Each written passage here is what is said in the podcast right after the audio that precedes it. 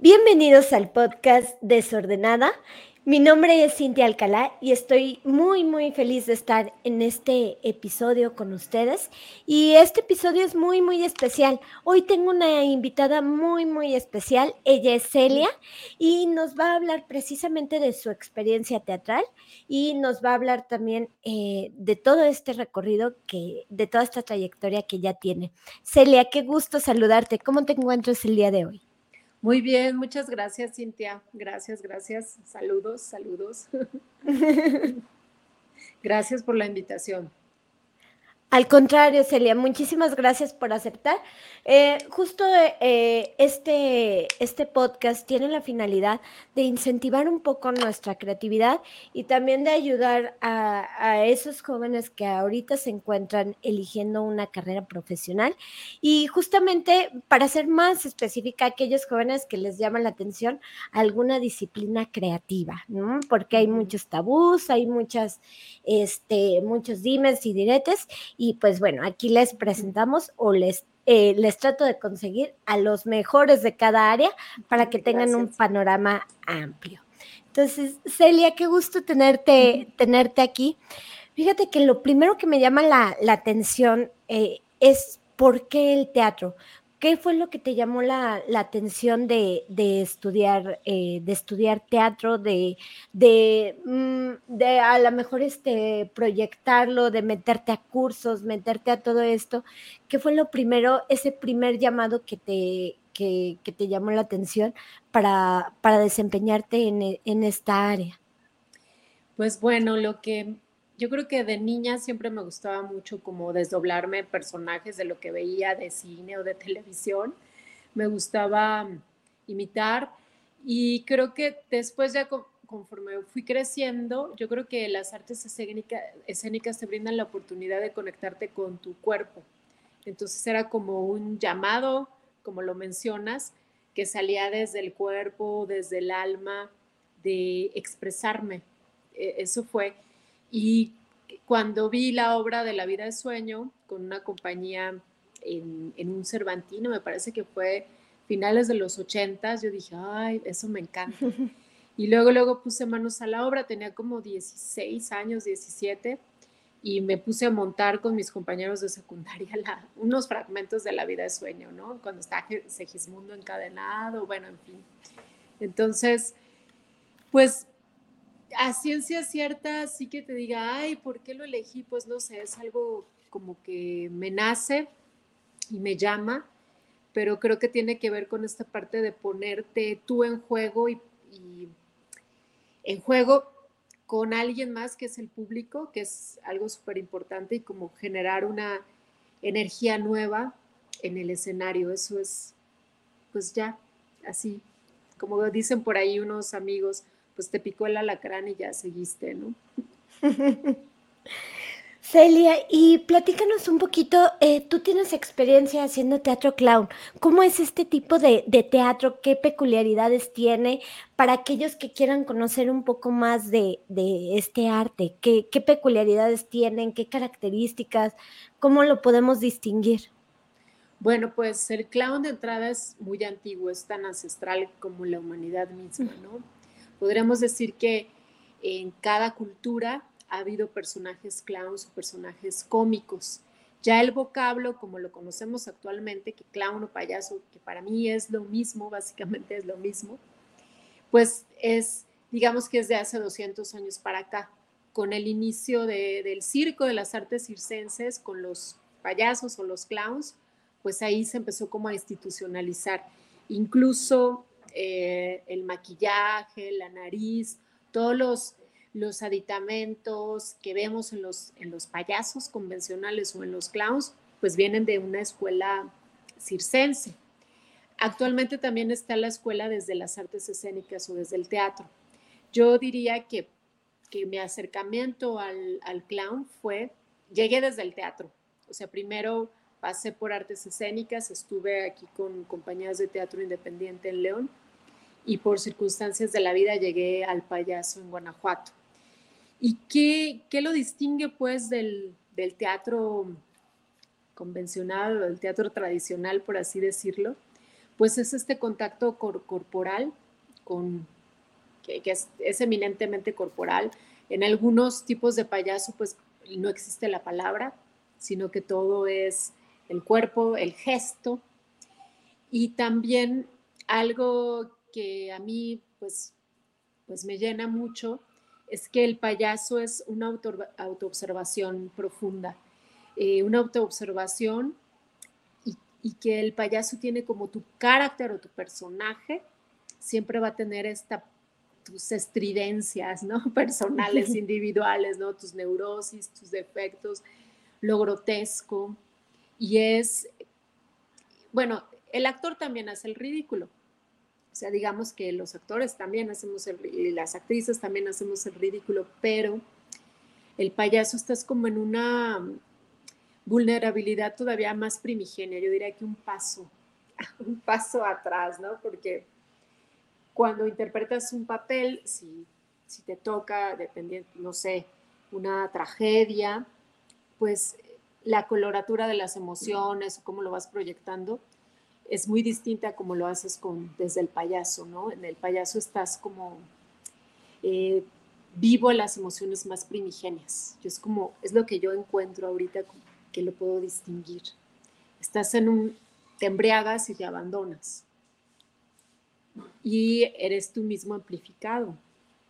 Em, si yo, bueno, poniendo el ejemplo, si yo quisiera interpretar a Segismundo, pues soy mismo, pero yo mismo, pero no, hay toda una construcción de un personaje, ¿no? Hacia dónde va, etcétera. Y acá el, el payaso también es el juego y es la, el fuego del momento, valga la cacofonía que acabo de hacer, ahí sí fue.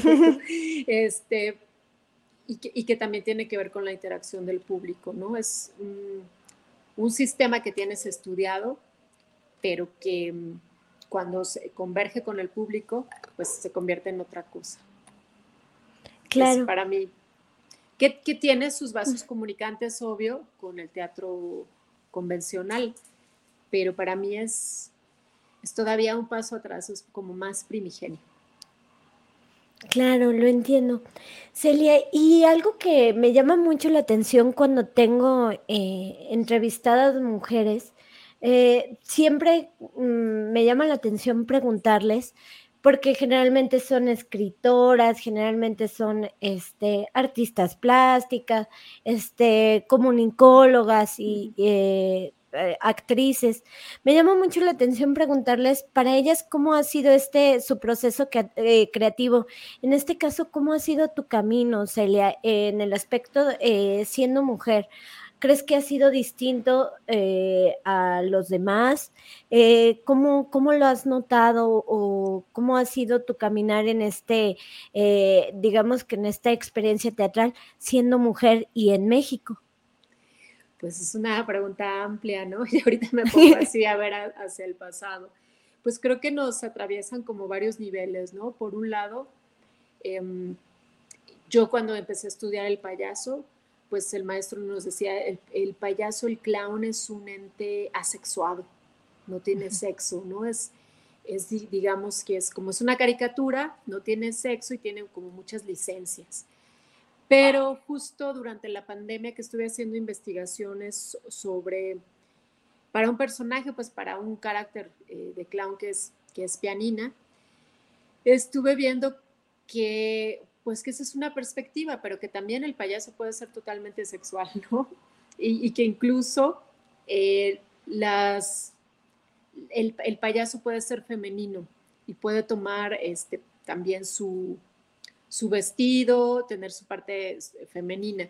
Entonces, digamos que en mi transición eh, comencé un poco con personajes asexuados o incluso masculinos, y ahorita ya estoy perfilándolos como más femeninos, pero también hay toda una discusión acerca del clown femenino. Hay toda una, pues, ¿cuál es la payasería femenina? y hay estudios, incluso hay tesis de investigadoras, de, creadoras de payasas, que cuáles, cuáles son los temas que tocan las payasas. Y yo hice, te digo, durante pandemia eh, estuve en contacto en, Perú con un festival de payasos Y me acuerdo que di una plática con respecto a, a la payasería femenina y puedo, bueno, y también hay investigaciones de payasas aquí mexicanas que han como recopilado cuál ha sido el papel de las, de las payasas en el circo, ¿no? Claro. Eh, y me parece que en el siglo XIX había una payasa muy famosa, pero siempre ocultando su, sexualidad. Todavía eh, hace como 10 años que vi aquí a unos, a unos payasos de, me parece que eran de Estonia, que una compañía, y bueno, la clown, la mujer, pues eh, estaba vestida como un payaso asexuado, no como un hombre, ¿no? Entonces, creo que todavía por ahí hay mucho camino escudriñar y, que descubrir. Y yo en mi proceso de clown, pues también estoy en, esta cuestión de descubrir mis personajes más femeninos. Y creo que ahora con Pianina, que ese es mi último espectáculo unipersonal, pues por ahí ya estoy encontrando cosas. Eso por un lado, en términos de, técnica y de personaje y de cosas a las que te enfrentas, pues como, pues como digamos de la, de la formación y de la profesión del payaso. Por otro lado, pues durante mi carrera, pues sí se atravesaron violencias, ¿no? Tanto de acoso, o sea, hubo acoso en, en los espacios escénicos, me tocó me tocó habitar espacios escénicos no seguros, ¿no? Cuando dices, ok, este, donde ni siquiera tuve la oportunidad de denunciar, o sea, yo lo comenté mi incomodidad, pero no había mecanismo de denuncia, cosa que ahora sí existe. Y que dices, qué bueno que en los espacios e-, escénicos contemporáneos, pues ya se está planteando espacios libres, seguros y donde se pueda denunciar. Pero yo me acuerdo que no solamente comentábamos, porque yo no era la única que, que, era acosada por compañeros de trabajo, y tú sabes que en el, eh, pues en el teatro el contacto físico es permanente. Entonces comentábamos entre mis compañeras y yo, oye, pues sientes la vibra de estos tipos o de estos vatos o de estos compañeros, porque aparte es un shock, porque es, es, alguien en quien confías, con el que bien tienes un periodo de trabajo y luego hay como unas energías raras y coincidíamos las tres en eso, ¿no? Entonces, no denunciamos, no se nos ocurrió porque era como, ay, eh, pues sentimos incomodidad y nos alejamos, pero como que no, nunca lo planteamos, ¿no?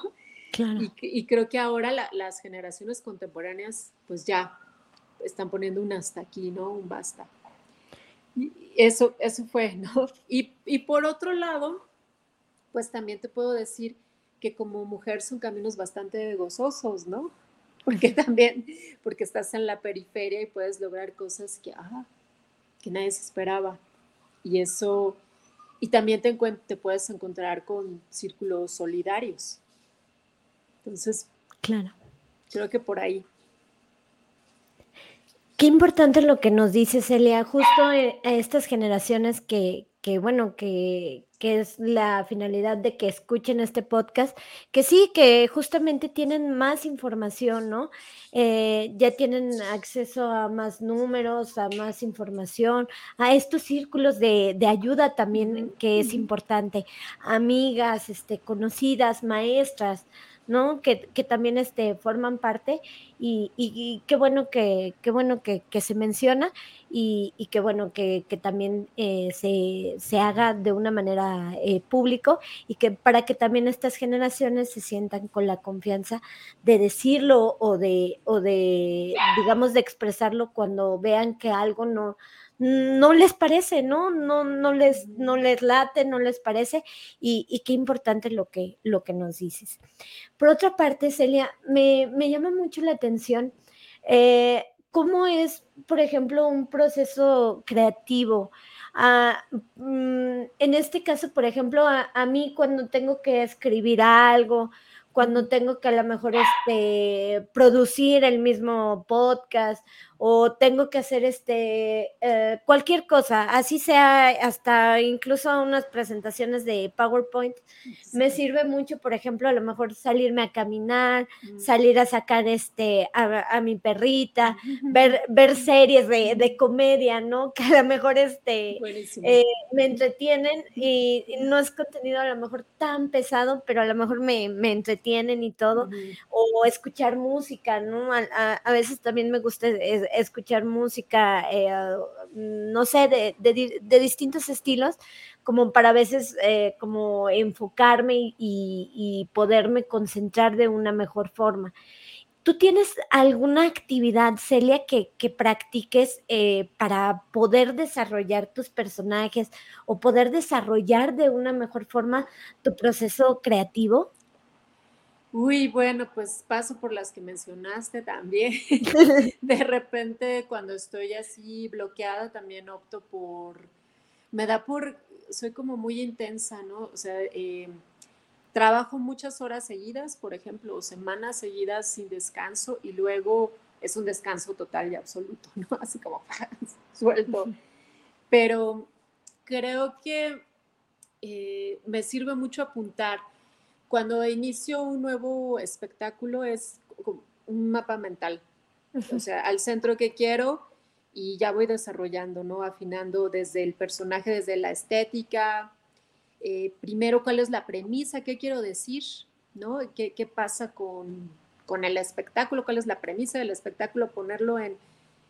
Eh, bueno, una premisa es como me enseñaron en un taller que, que tomé en un diplomado de escritura creativa que me sirvió muchísimo, la chica que nos dio el taller de guion, eh, pues de ahí yo tomo esa, esa forma, pues, porque finalmente el guion es del que partes y también desde el payaso dicen, bueno, pues cuál guion si no hay palabras o hay pocas palabras, pero sí tienes que tener al menos tu premisa y tu escaleta de acciones muy, muy precisas si no te pierdes. Entonces, parto de cuál es el tema y qué quiero decir acerca de ese tema. Y de ahí desarrollo la premisa. Y luego ya le voy poniendo como patitas y manitas al proyecto. Y después, ya que tienes como una idea de ese boceto, lo vas poniendo en cuerpo y vas desarrollando gags. Y ahí es donde, pues, uff, ahí es donde te puedes atorar o no funciona, si funciona y salir a correr también, es, leer, a veces te da, no sé si, pues aplicar la libromancia, ¿no? O sea, de repente, si, tomas, bueno, acá tengo el, tomas un libro, lo abres, ¿qué página aparece? Ah, ok, la frase, eso me puede dar una pista, me puede inspirar, a veces sí, a veces no, pero pues también es aplicar la libromancia. Y no dejan de estar los procesos exentos de ansiedad, obvio, de miedo y de temor y de qué voy a hacer y qué horror y de siempre como, bueno, sí, es parte de mi autoobservación.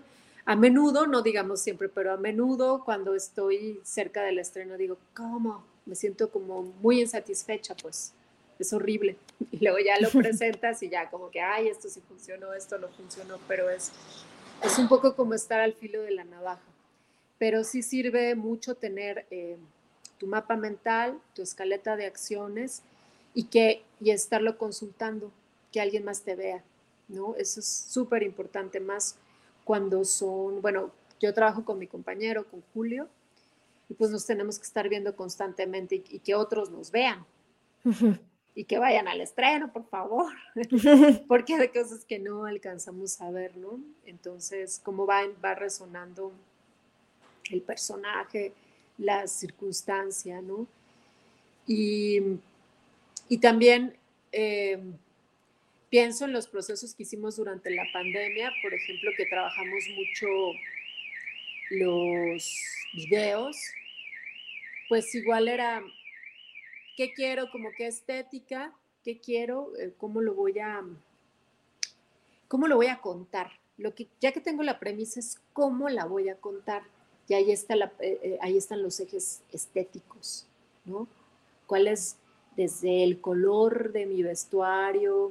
Em, qué, en qué época lo voy a ubicar, no va a tener época el personaje, no sé, tienes que ir como vistiendo todo, todo el espectáculo y, y luego las acciones de tu personaje que luego dices, ay, caigo en los mismos errores o los vicios, o te das cuenta de que también te estás repitiendo, que las fórmulas que te funcionaban, pues las aplicas. Eso, eso me suele pasar, ¿no? Que dices, ah, pero no te das cuenta hasta después, ¿no? Dices, híjole, tengo que revisitarme.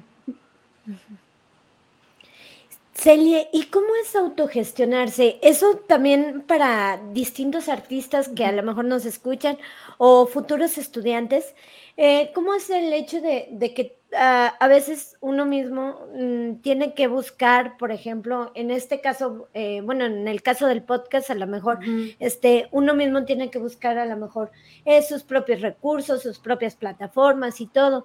Y, lo comparo un poco con, eh, con ustedes, los artistas, que tienen que buscar sus propios recursos, tienen que buscar sus propios lugares en donde, en donde presentarse, tienen que buscar, por ejemplo, hasta información del SAT, ¿no? Que, a veces es, muy complicado. ¿Y, cómo, eh, cómo, le haces para autogestionar todos estos eh, procesos y que puedas llegar así al día de la, de la función? Bueno, pues de manera permanente tienes que tener como, bueno, primero así por ley, todos tus papeles en el SAT perfectamente bien eh, al día sugiero que se contrate a una persona, pues un contador o una contadora, eh, alguien más, porque si no te vuelve, aunque bueno, ahora están siendo un poquito más amables los procesos, las plataformas, pero de cualquier modo lo mejor es que alguien te, apoye, ¿no? Irte, y no solamente en esa parte también, pues tener un equipo de diseñadores eh, o de diseñadora o lo que sea, tener, em, pues nosotros como lo hemos trabajado, es, bueno, tenemos redes sociales que a veces no están tan afinadas, la verdad, como que nosotros ahí nos hacemos cargo, necesitamos igual alguien que se pueda hacer cargo de las redes sociales y siempre tener como tus carpetas listas.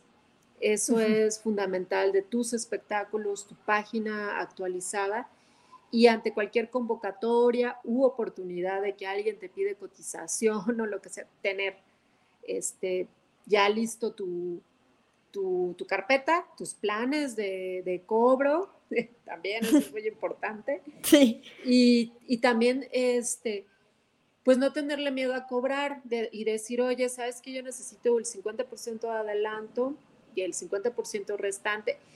Desgraciadamente con las instituciones luego eso no aplica porque pues ya ves las, las instituciones como que piensan que los artistas somos grandes proveedores tipo Coca-Cola, no, no es cierto, perdón, y, que les damos crédito, pero bueno, son sus procesos institucionales que a veces sí pegan bastante porque, ay, perdón, aquí está saludando Sikiti, ¿eh? es una gatita, perdón, está aquí interrumpiendo el, la imagen, pero bueno, este, bueno, tienes que, estar súper bien en, en Hacienda, tener tus carpetas listas y tener mucha paciencia, muchísima paciencia y capacidad de, gestión.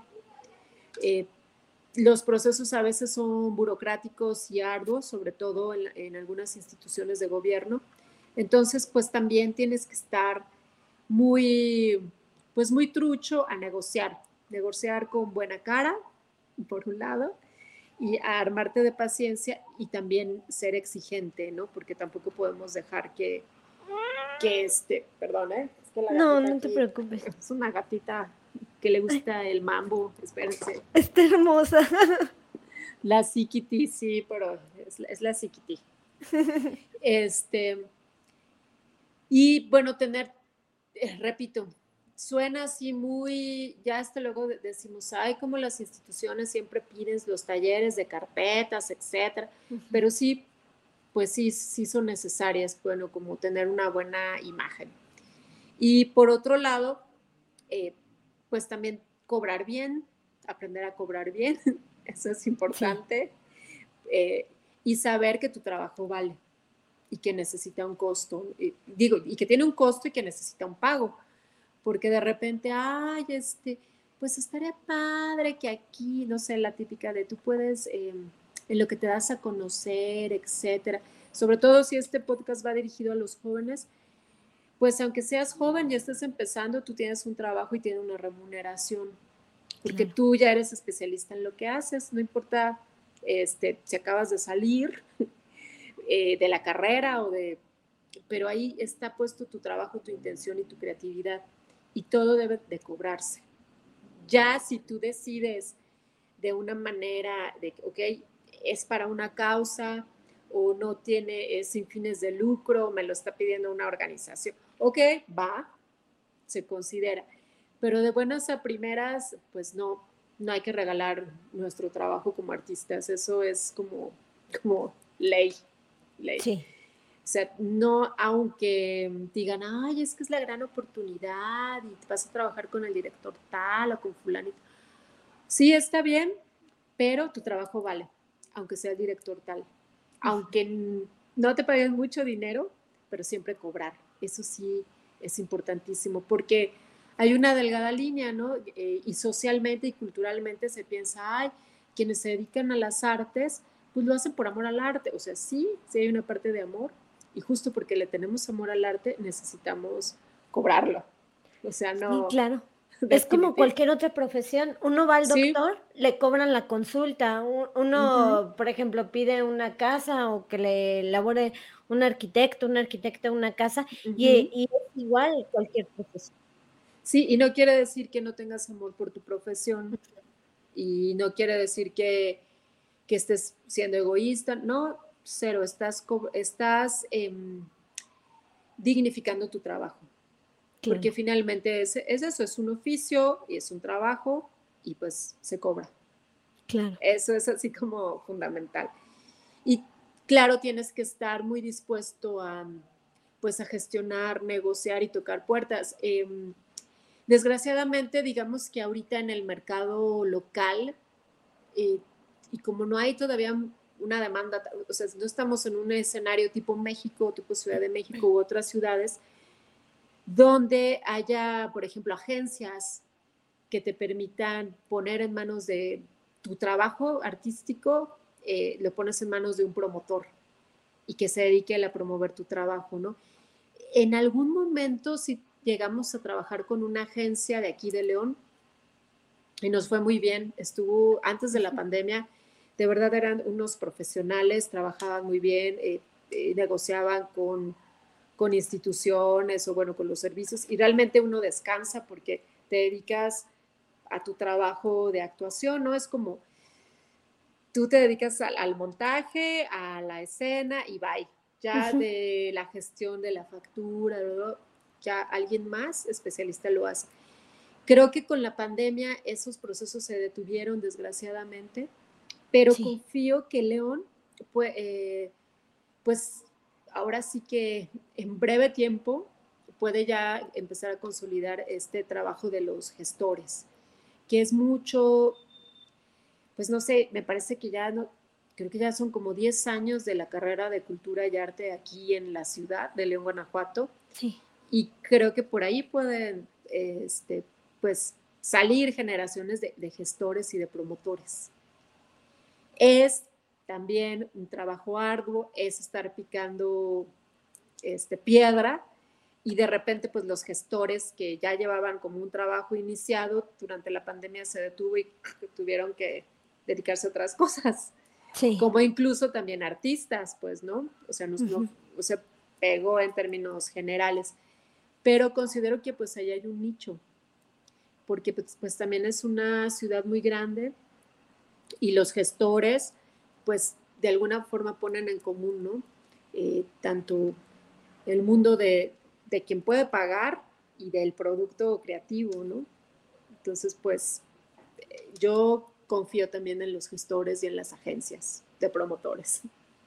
Claro, es una manera de, facilitar esta, mm, digamos que esta relación y que pues también permite a los artistas, eh, pues como tú dices, enfocarse más en lo que, en lo que hay, ¿no?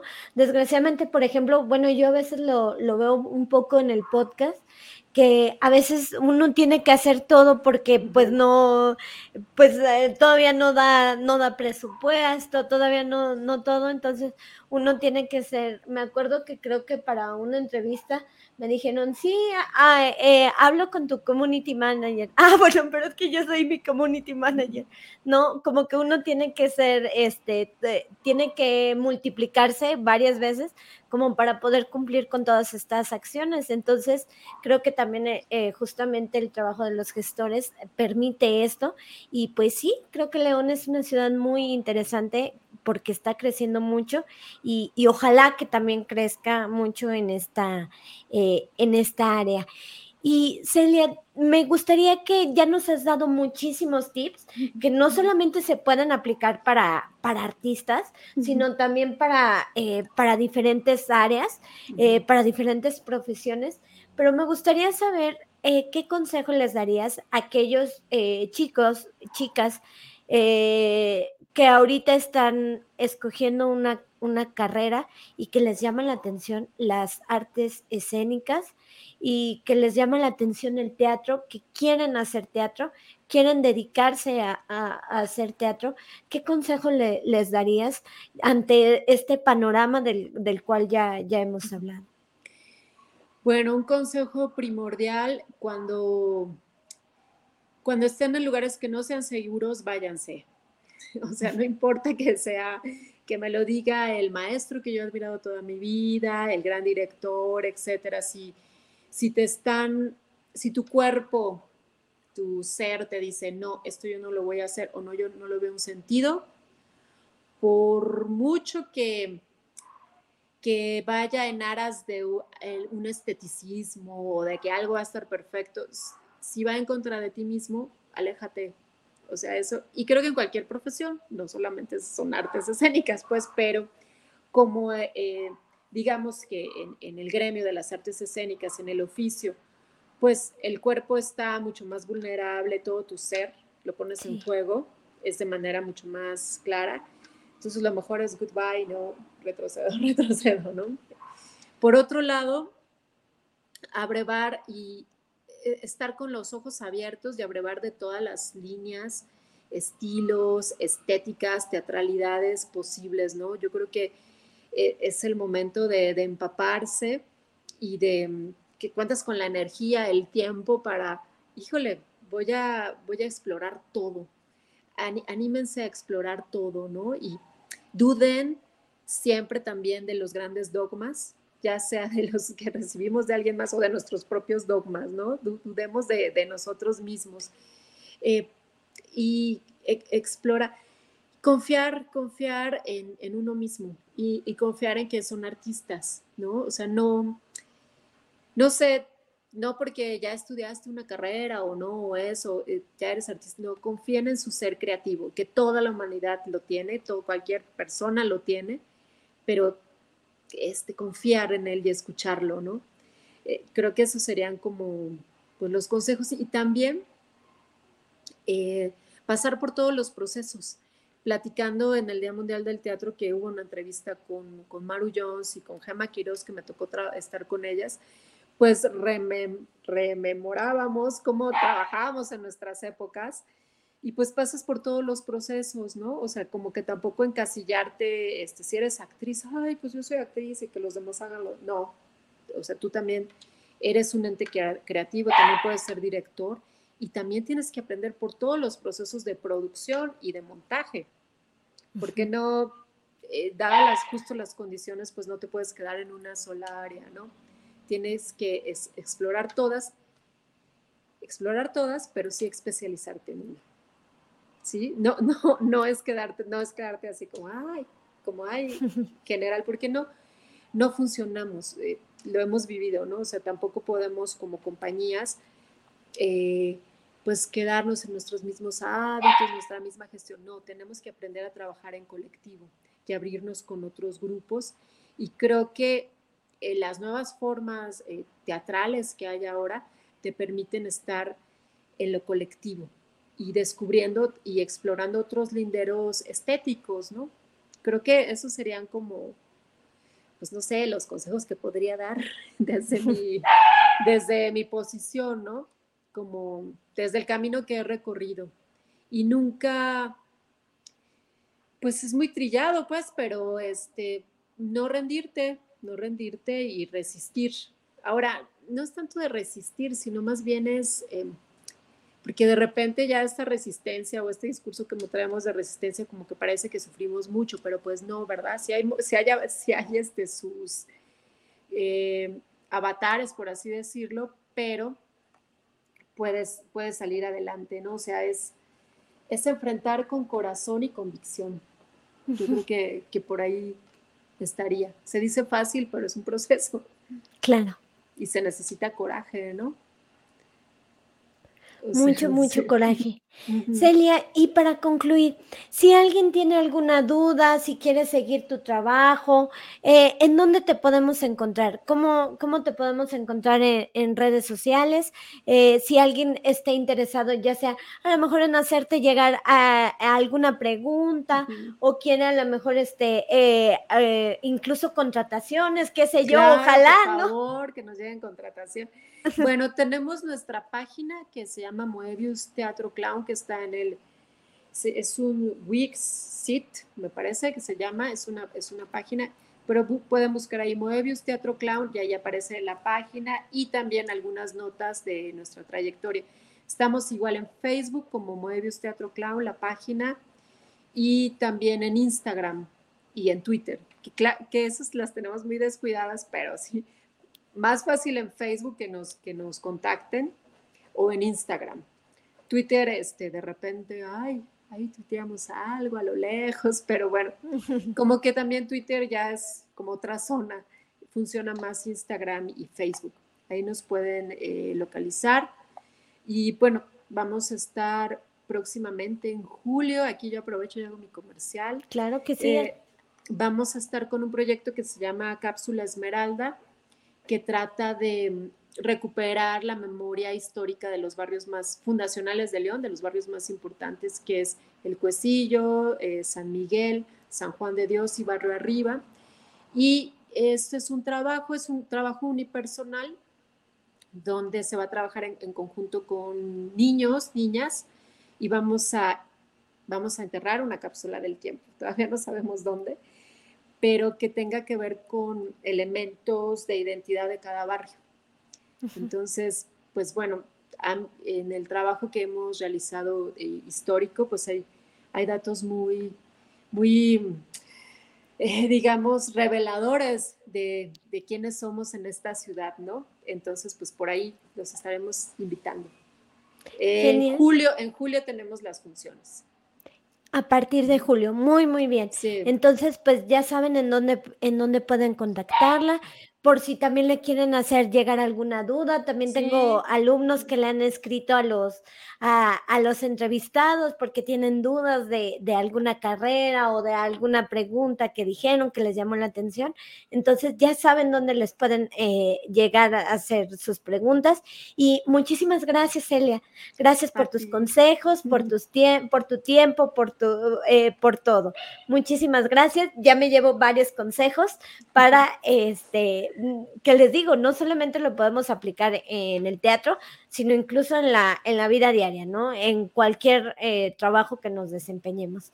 Muchísimas gracias, Celia. Gracias y no se olviden de escuchar Desordenada. Me encuentran así en YouTube y en Spotify como Desordenada MX. Mi nombre es Cintia Alcalá y qué gusto tenerte aquí, Celia. Muchísimas gracias. Gracias, Cintia.